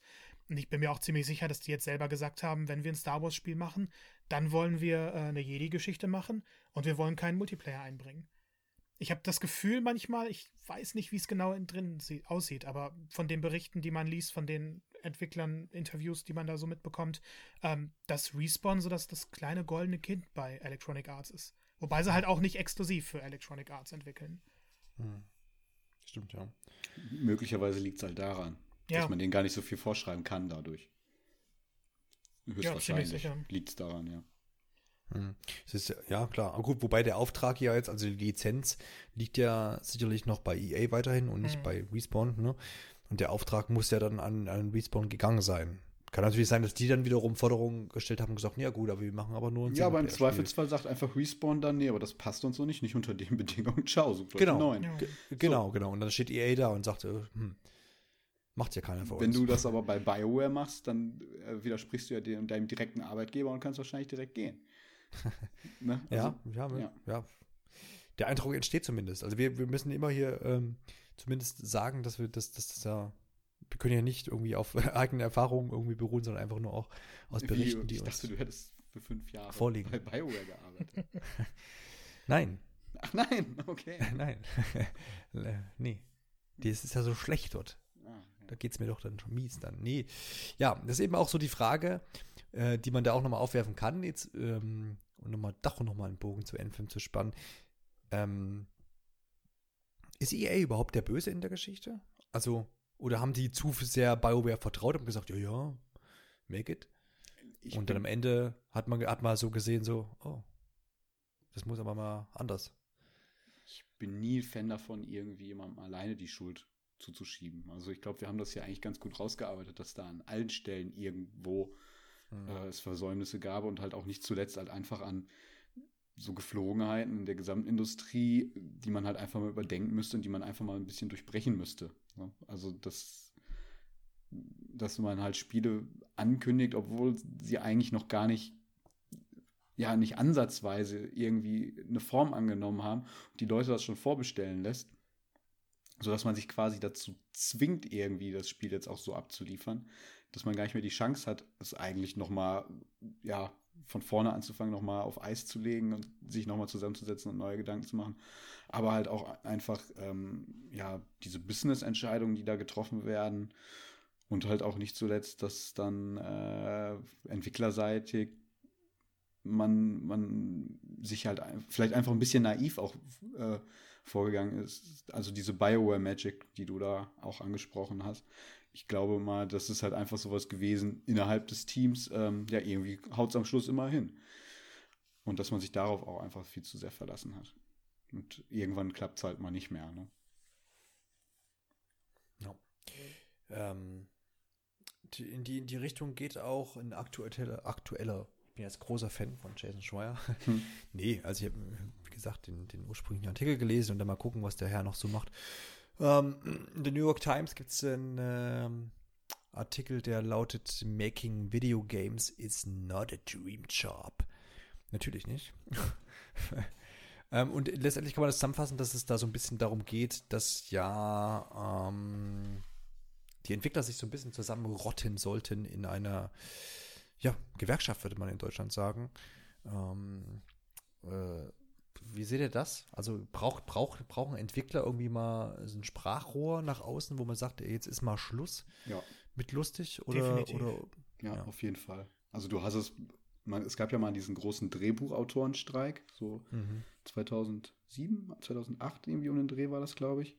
Da gibt es diese, die haben, das sind ja dann keine Gewerkschaften, das ist dann irgendwie deren Autoren-Guild oder wie auch immer sie das dann nennen. Mhm ähm, wo, wo, sich die dann halt auch einfach alle zusammengetan haben und dann einfach mal ein paar Wochen gestreikt haben. Und ähm, dann waren die Staffeln von so Serien wie Heroes, die damals halt richtig angesagt waren, die waren dann halt einfach nur elf Folgen statt äh, 22 Folgen lang, weil die sich halt einfach geweigert haben, unter diesen Bedingungen dann noch weiter abzuliefern. Und ähm, ich glaube danach, also irgendwann muss, sind die, die großen Networks dann auch einfach eingebrochen und haben sich dann halt darauf eingelassen, halt solche Bedingungen da halt irgendwie zu verbessern. Also da ging es, glaube ich, hauptsächlich um äh, die Honorare, beziehungsweise auch darum, ähm, wie dann die Autoren da irgendwie, ich glaube auch um Rechte, aber da, das ist, da bin ich jetzt auch nicht so im Thema. Ähm, aber es, es kann nie schaden, wenn sich die Leute da aus der Branche zusammentun und dann da gemeinsam für bessere Bedingungen irgendwie arbeiten. Ich denke, dass es nicht nur ein Problem bei EA ist, sondern bei allen großen ähm, Publishern und Studios. Sei es jetzt bei Ubisoft, sei es bei Rockstar, wie du schon gesagt hast. Ähm, ich glaube, also es ist definitiv halt einfach ein Job, bei dem viel erwartet wird von dir, wo du viel ja, Zeit für aufbringen musst, wo du viel Schweiß, äh, Blut und Tränen irgendwie investieren musst. Das ist, glaube ich, einfach Natur der Sache, aber das ist, glaube ich, immer, wenn man in so einem kreativen ähm, Bereich arbeitet, dass man, dass das erwartet halt auch einfach wird, dass man da voll dabei ist. Aber das darf halt nicht, ähm, ja, das darf halt einfach nicht so weit gehen, dass dann da Leute äh, mit Depressionen und Angstzuständen äh, ja einfach dann darunter leiden und dann im, ja, im besten Fall sich eine Auszeit dann nehmen müssen. Also man, man hört ja teilweise regelrecht Horrorgeschichten. Bei, bei Rockstar war es ja so, dass die QA-Tester teilweise 80 bis 100 Stunden die Woche arbeiten mussten. Und dann durften sie nicht mal in das normale Gebäude rein, sondern mussten durch einen Seiteneingang äh, auf, das, auf das Gelände und haben dann in der Lagerhalle abseits von allen anderen gearbeitet. Ähm, was natürlich auch an sich schon Stress ist, alleine wegen den Zeiten und dann noch so eine Behandlung dazu. Ich, ich verstehe nicht, wie man da noch psychisch gesund bleiben soll. Und, das ist aber auch nur in den USA möglich. Ja, natürlich, natürlich. also bei, bei den meisten Sachen bezieht man sich ja. ja. auf die USA, weil da die ganz, ganz großen meistens sind. Ähm, nur ich, ich meine, sowas dürfte nicht möglich sein und die Videospielindustrie muss sich da einfach irgendwie organisieren. Denn der Großteil der Leute sind ja eben die, die nichts zu sagen haben. Und, und ohne eine Gewerkschaft, ich, ich, in Deutschland ist es ja sowieso so, dass du dann meist keine Möglichkeit hast, irgendwas zu verbessern. Wie seht ihr da, äh, du hast ja gesagt, äh, schlechte Bedingungen und dergleichen. Jetzt als Konsument äh, habe ich ja Bock auf das Spiel und frage selten nach, wie ist das Spiel entstanden und unter welchen Bedingungen. Ganz andere Sparten gibt es da ja, also was weiß ich, leben mein Lebensmittel oder auch Kleid Bekleidungsindustrie, wo äh, Leute ja mittlerweile sagen, nee, ich kaufe keine H&M-Sachen, weil ich da weiß, dass die Arbeitsbedingungen schlecht oder keine Ahnung, ich kaufe kein Fleisch beim Lidl, weil das Schwein war nicht glücklich. Ähm, wie, wie, seht, wie seht das auf der Schiene bei Videospielen? Bringt es was zu sagen, ich kaufe kein Red Dead Redemption, nee. weil ich weiß. ich glaube, das ist da der falsche Ansatz. Hm. Ähm, die Entwickler, die, denen liegt ja trotzdem da was dran, dass das auch nachher gespielt wird. Ne? Das ist ja alles ein Investment, was die da bringen. Und die machen das ja nicht. Ähm, also die machen das ja halt auch, weil sie irgendwie daran glauben, was sie da machen. Ne? Also sonst, sonst funktioniert das, glaube ich, da nicht. Ähm, sonst würden die sich irgendwo was anderes suchen. Also die glauben ja schon daran, wir liefern jetzt hier das Megaspiel ab. Und da sind zumindest so darauf getrimmt, halt einfach durch die gesamte Dynamik. Ähm, Und es ist ja jetzt auch nicht so, dass die dann da irgendwie unentgeltlich dann da arbeiten würden. Die werden ja nach wie vor trotzdem bezahlt und. Wobei ja schon also ein Druck quasi, quasi durch soziale Medien äh, entsteht, wenn man, äh, oft genug wird da irgendwo Boykott gerufen äh, bei irgendwelchen Sachen, ähm, kann ja schon schnell entstehen. Da könnte man ja wieder argumentieren, ist ja vielleicht eine gute Sache, wenn soziale Medien sagen, äh, Moment, äh, da wurden Entwickler schlecht behandelt, vielleicht kaufen wir das Spiel jetzt nicht. Ja, aber helfe ich dann, dann ähm, den Leuten, wenn die dann im Zweifelsfall entlassen werden? Ja, die Frage ist einfach, ob man dann halt den, den, den entsprechenden Publisher oder Arbeitgeber da dann vielleicht wachrüttelt. Ich glaube, das, glaub, das ist mit der aktuellen Spielerlandschaft äh, oder Spielergemeinschaft gar nicht möglich. Wenn man jetzt mhm. alleine schon äh, liest, wie viele, also wie viel mehr Leute auf einmal sagen, wir kaufen keine Spiele mehr, weil die jetzt nicht auf Steam, sondern im Epic Store erscheinen. Ich zumindest mhm. habe das Gefühl, dass der Aufschrei dabei bei so einer Lappalie im Endeffekt für Konsumenten, ähm, die die Aufregung viel, viel größer ist als damals noch um Red Dead Redemption 2. Ich glaube, die mhm. Leute haben einfach keinen Bock, sich mit dem Thema großartig zu beschäftigen. Ja, klar, also ist die Frage, in welcher, in welcher, also sieht man sich da in der Verantwortung zu sagen, oh, ich, keine Ahnung, ich strafe das jetzt ab oder sowas, ne? Das ist ja, ist da, finde ich, ist da ganz schwierig, weil man ja letztendlich äh, oft über Monate hinweg auch Bock auf irgendein Produkt hat. Das ist ja anders als bei einem Fleisch, was ich, bei einem Rindfleisch, wo ich entscheiden kann, gehe ich zum Lidl oder gehe ich irgendwie zu irgendeiner Fleischerei oder Metzger irgendwo um die Ecke, wo ich weiß, dass die Kuh da hinten dran steht. Ähm, also wenn, da habe ich ja die, die, die, aktive Wahl. Also bei, bei Videospielen kann ich ja nicht sagen, ja, okay, wenn ich Red Redemption nicht nehme, weil es so, so unter schlechten äh, Bedingungen entstanden sein soll, dann nehme ich was anderes. Ist nichts anderes da. Und das ist ja eben dann die Krux da, ne? Ja, also es ist. Ich, ich glaube wirklich, man hilft dann da den Entwicklern irgendwie auch nicht, wenn man das jetzt irgendwie da boykottieren würde. Vor allem, das, weil die, die Manager etc., die in der oberen Etage, die sind ja im Endeffekt die, die finanziell darunter nicht leiden werden. Dafür nee, aber die Studios, die dann vielleicht, wenn das Spiel sich wirklich extrem schlecht verkauft, kommt es wieder zu Entlassungen. Das heißt, man, man bestraft ja eigentlich die, die sowieso schon leiden mit solchen Aktionen. Ja. Das ist halt auch meine Befürchtung einfach bei der gesamten Sache. Ähm, also wenn, wenn jetzt so ein Team sagen würde, hey, kauft unser Spiel nicht, ja, okay, dann, dann lasse ich mich darauf gerne ein. Mhm. Aber ähm, wäre halt echt mal so interessant zu wissen, wie dann da Beteiligte dann dazu stehen würden. Mhm. Also ich weiß, bei Telltale gab es ja jetzt auch ziemlich schlechte Arbeitsbedingungen, wie jetzt mhm. wieder nach und nach rauskommt. Im Endeffekt sagen aber viele, die da gearbeitet haben, wir wollen nur die guten Erinnerungen dabei haben, wir sind stolz auf unsere Spiele genau. und, und ja wir, die sagen auch jetzt, kauft sie bitte noch. Klar, wurden unter teilweise schlechten Bedingungen sind sie entstanden. Die Leute wurden verarscht. Aber das heißt nicht, dass die nicht wollen, dass die Sache, in die sie wirklich Herzblut reingesteckt haben, nicht an den Mann kommt. Ja. Ja klar, das künstlerische, künstlerische ähm, Produkt steht da ja eben noch, ne? Und da, da, das ist ja das, was letztendlich vielleicht auch gut geworden ist. Womit ja dann die Bedingungen eigentlich erstmal nichts zu tun haben, als ja, in der Hinsicht äh, könnte man auch nochmal Endfilm anführen, denn dort ist nämlich, was heißt Endfilm? Es geht eigentlich um Dragon Age Inquisition. Ähm, es gibt Aussagen in dem Artikel von Kotaku, dass ähm, zur damaligen Zeit es Entwickler im, im, Studio gab, die gesagt haben, ja, hoffentlich scheitert das Spiel, ähm, damit EA bzw. BioWare Verantwortliche quasi aufmerksam werden auf unsere Probleme. Hm. Ähm, was natürlich nicht geschehen ist, weil, was heißt natürlich nicht geschehen, das Spiel war dann doch noch gut genug. Ähm, was ja vielleicht auch nochmal so ein bisschen in die Richtung geht, kennzeichnend für, es gibt irgendwie Probleme und wir arbeiten unter schlechten Bedingungen. Mhm. Aber schon krass, wenn man dann sagt, ja, hoffentlich scheitert das Spiel, dass man da mal irgendwie aufwacht und so. Die, die Frage, wird das bei Anthem jetzt geschehen? Also, man hat ja auf Seiten von BioWare ist große Ankündigung, ähm, also erstmal, wir fixen alle Probleme sozusagen. Halt, man hat jetzt auch neue Stellenausschreibungen gemacht, um das Loot-System zu verbessern. So, das ist zumindest das aktuelle Gerücht. Und auch, äh, es gab ja auch so ein kurzes Statement auf äh, Jason Schreiers ähm, Artikel, der aber schon vorgefertigt war, bevor dieser Artikel erschien. Also die wussten quasi, der Artikel erscheint, aber die haben den Inhalt nicht gelesen ähm, und haben quasi minutengleich mit veröffentlicht das Statement. Äh, kurzum, BioWare, BioWare bemüht sich der Besserung zum einen des Spiels und auch zum einen der Umstände, die im Studio herrschen. Frage ist also, ist Anthem zu Recht gescheitert und gibt es jetzt ab, dem, äh, ab demnächst ähm, Schlaraffenlandartige Bedingungen bei BioWare? Boah, ich finde das schwer. Ich finde find das ehrlich gesagt sehr, sehr schwer, da jetzt ähm, schon Schlüsse ja, also die Frage ist, wird eine, wird eine Lehre draus gezogen? Was glaubst du? Ich, ich kann es mir fast nicht vor. Also ich, ich weiß es nicht. Ich bin nicht ob, sonderlich optimistisch, weil halt im Endeffekt nach Mass Effect Andromeda ein noch größerer Flop entstand. Und Aber da war halt der, war vielleicht dieser, dieser journalistische Aufschrei nicht da, sondern einfach nur dieses, oh. ich, also nur beim, vom, vom Spielerseite so, ach. Also ich finde, ich find Mass Effect Andromeda ist ein schlechteres Spiel als Anthem.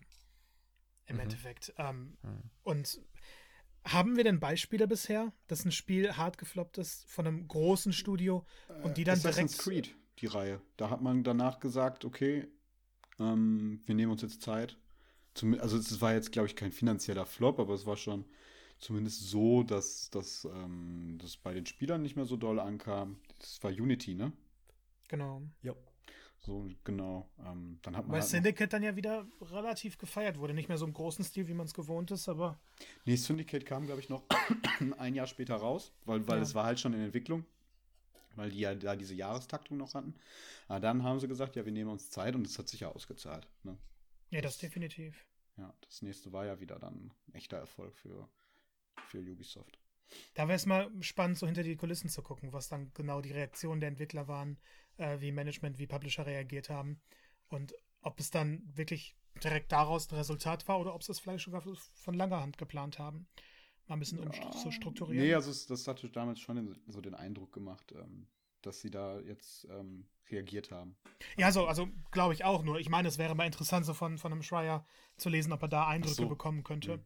So, so genau, weil jetzt hat man ja viele Statements von BioWare-Angestellten ähm, ja. bekommen und in dem Artikel bezieht er sich ja auch auf Interviews, die er selber geführt hat. Und jetzt hat man so eine ungewisse Zukunft, was BioWare angeht. Aber wenn man mal zurückschauen würde und gucken würde, wie haben andere Studios, also wie sind andere Studios mit solchen Situationen umgegangen, dann könnte man eher darauf schließen, ob BioWare jetzt ja, abgestraft wird oder endlich den Push bekommt, wieder die Qualität von damals abliefern zu können. Was denkst du persönlich? Du hast ja schon angedeutet, äh also Mass Effect Andromeda sitzt immer noch tief. das, das, das, das hat mir echt geschadet, dieses Spiel.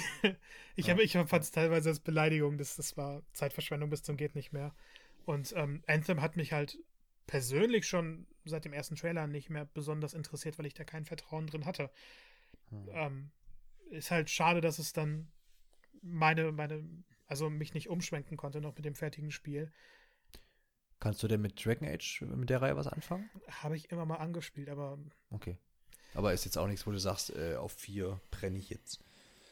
Kommt drauf an, was für ein Spiel 4 wird. Also ich fand auch ja, Mass genau. Effect immer interessant, aber weil Teil 1 damals nicht für PS3 erschienen ist, erst nachträglich viel, viel später, konnte mhm. mich dann die originale Trilogie irgendwie nie einfangen. Beziehungsweise ich hatte nie die Motivation, da mal einzusteigen.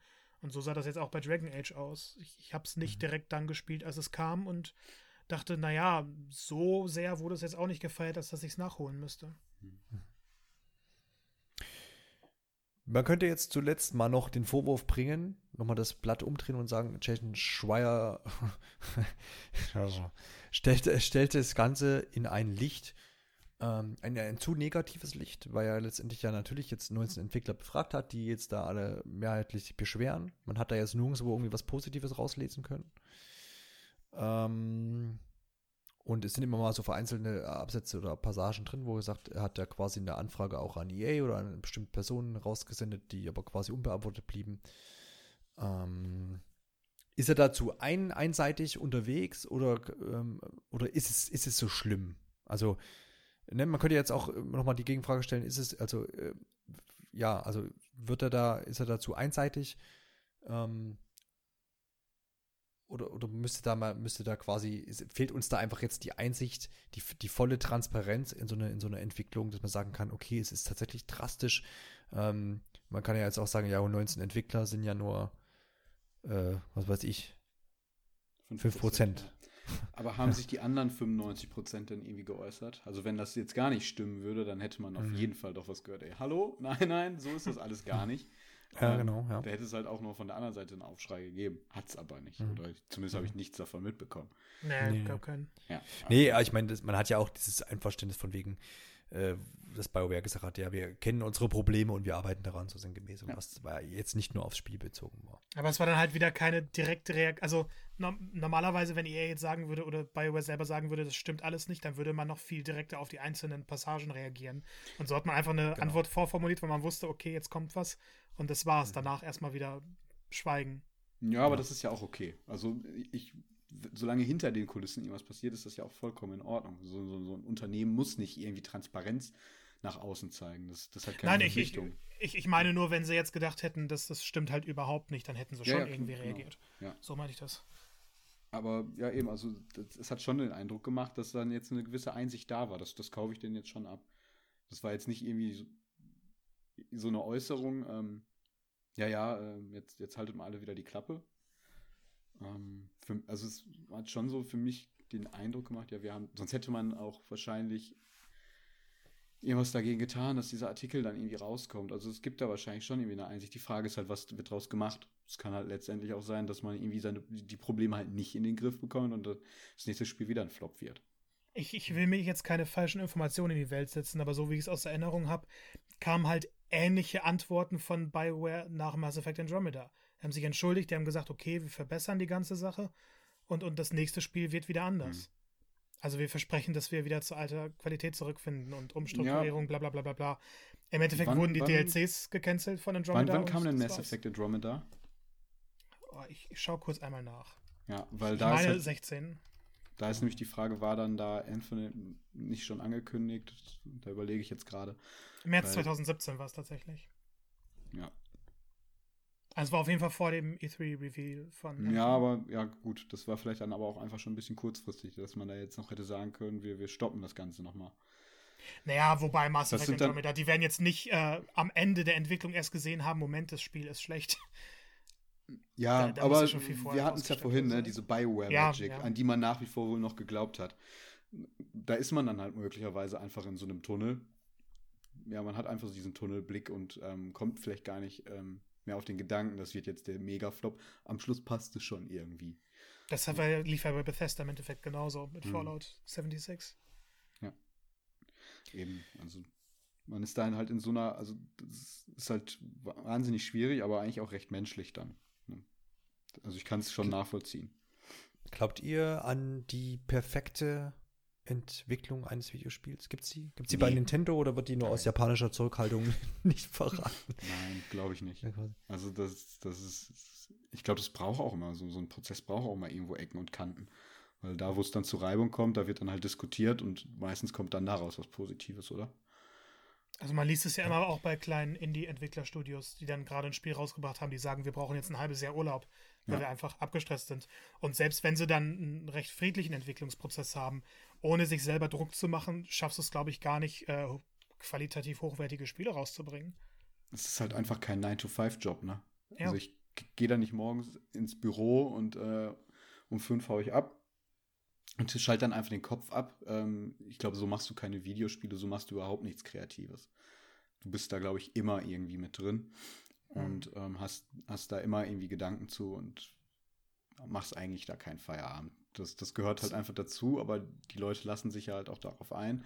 Die wissen ja, was, was quasi abgeht, beziehungsweise wollen es ja auch. Ne? Also das ist ja irgendwie das, was sie machen wollen. Und wenn das ja, nicht der Fall ist, dann kann ich mir immer noch einen anderen Job suchen. Wie, wie, wie das Leben eines Podcasters. Ja, genau. ähm, dann abschließende Frage, damit wir den Sack dann langsam zumachen können. Äh, Marco, würdest du gerne Videospiele entwickeln? Persönlich nein. Ist mir einfach zu unsicher, was alles Mögliche angeht. Ich glaube, das ist eine erfüllende Sache, wenn du, wenn du es kannst, wenn du die Motivation dafür aufbringst.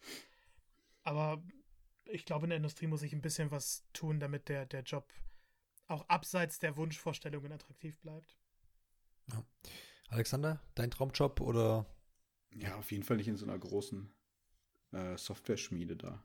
Weil, mhm. wo ich, wo ich dann halt einfach möglicherweise zwei Jahre meines Lebens damit verbringe, die, ähm, den, die, die, die Animation der Haare von Lara Croft irgendwie zu animieren. Das ist irgendwie nicht so erfüllend, also, finde ich. Wenn, dann wärst du eher so auf, ähm, weiß ich nicht, äh, so Indie-Entwickler, was Kreatives, Ja, genau. was, was so eine verwirklichen, irgendeine Geschichte genau, erzählen. Genau, ja. Möchtest du keine Hor äh, Pferdehoden bei Rockstar entwickeln? Ja, genau. Genau sowas. Da, da, nee, sorry. Es ist zwar eine gute Bar-Story, glaube ich. Was machst du so beruflich? Ja, ich habe jetzt drei Jahre Lebenslauf. lang die, die realistischsten Pferdehoden aller Zeiten animiert. Ist sicherlich Ja. ein guter Opener, aber äh, ja, ich weiß nicht, ob das so erfüllend ist. Er weiß, wofür man das noch gebrauchen kann. Genau. Demnächst bei in einem weiteren Artikel bei äh, Kotaku und Jason Schreier. Gut, in dem Sinne, wie gesagt, Sack zu. Ich hoffe, wir konnten so ein bisschen den Überblick gegen über, über, über diesen Artikel, der doch sehr lang ist und konnten das so ein bisschen abreißen. Wir haben natürlich heute keine Lösung bieten können für all die Miseren, die da jetzt abgelaufen sind. Und äh, ich persönlich finde es aber interessant, dass da jetzt so ein bisschen eine Diskussion auch entsteht und eben auch jetzt bei uns entstanden ist. Es kann nur gut sein für all die Entwickler da draußen, denen es irgendwie schlecht ergangen ist oder schlecht geht. Ich denke, da wird jetzt über die Jahre und über die Monate hoffentlich, hoffentlich sich ein bisschen was äh, bewegen, äh, dass die Leute da einfach so ein bisschen unter besseren Arbeitsbedingungen arbeiten. Ansonsten würde ich sagen, ähm, zum dritten Mal sagt zu und tschüss. Ciao. Tschüss.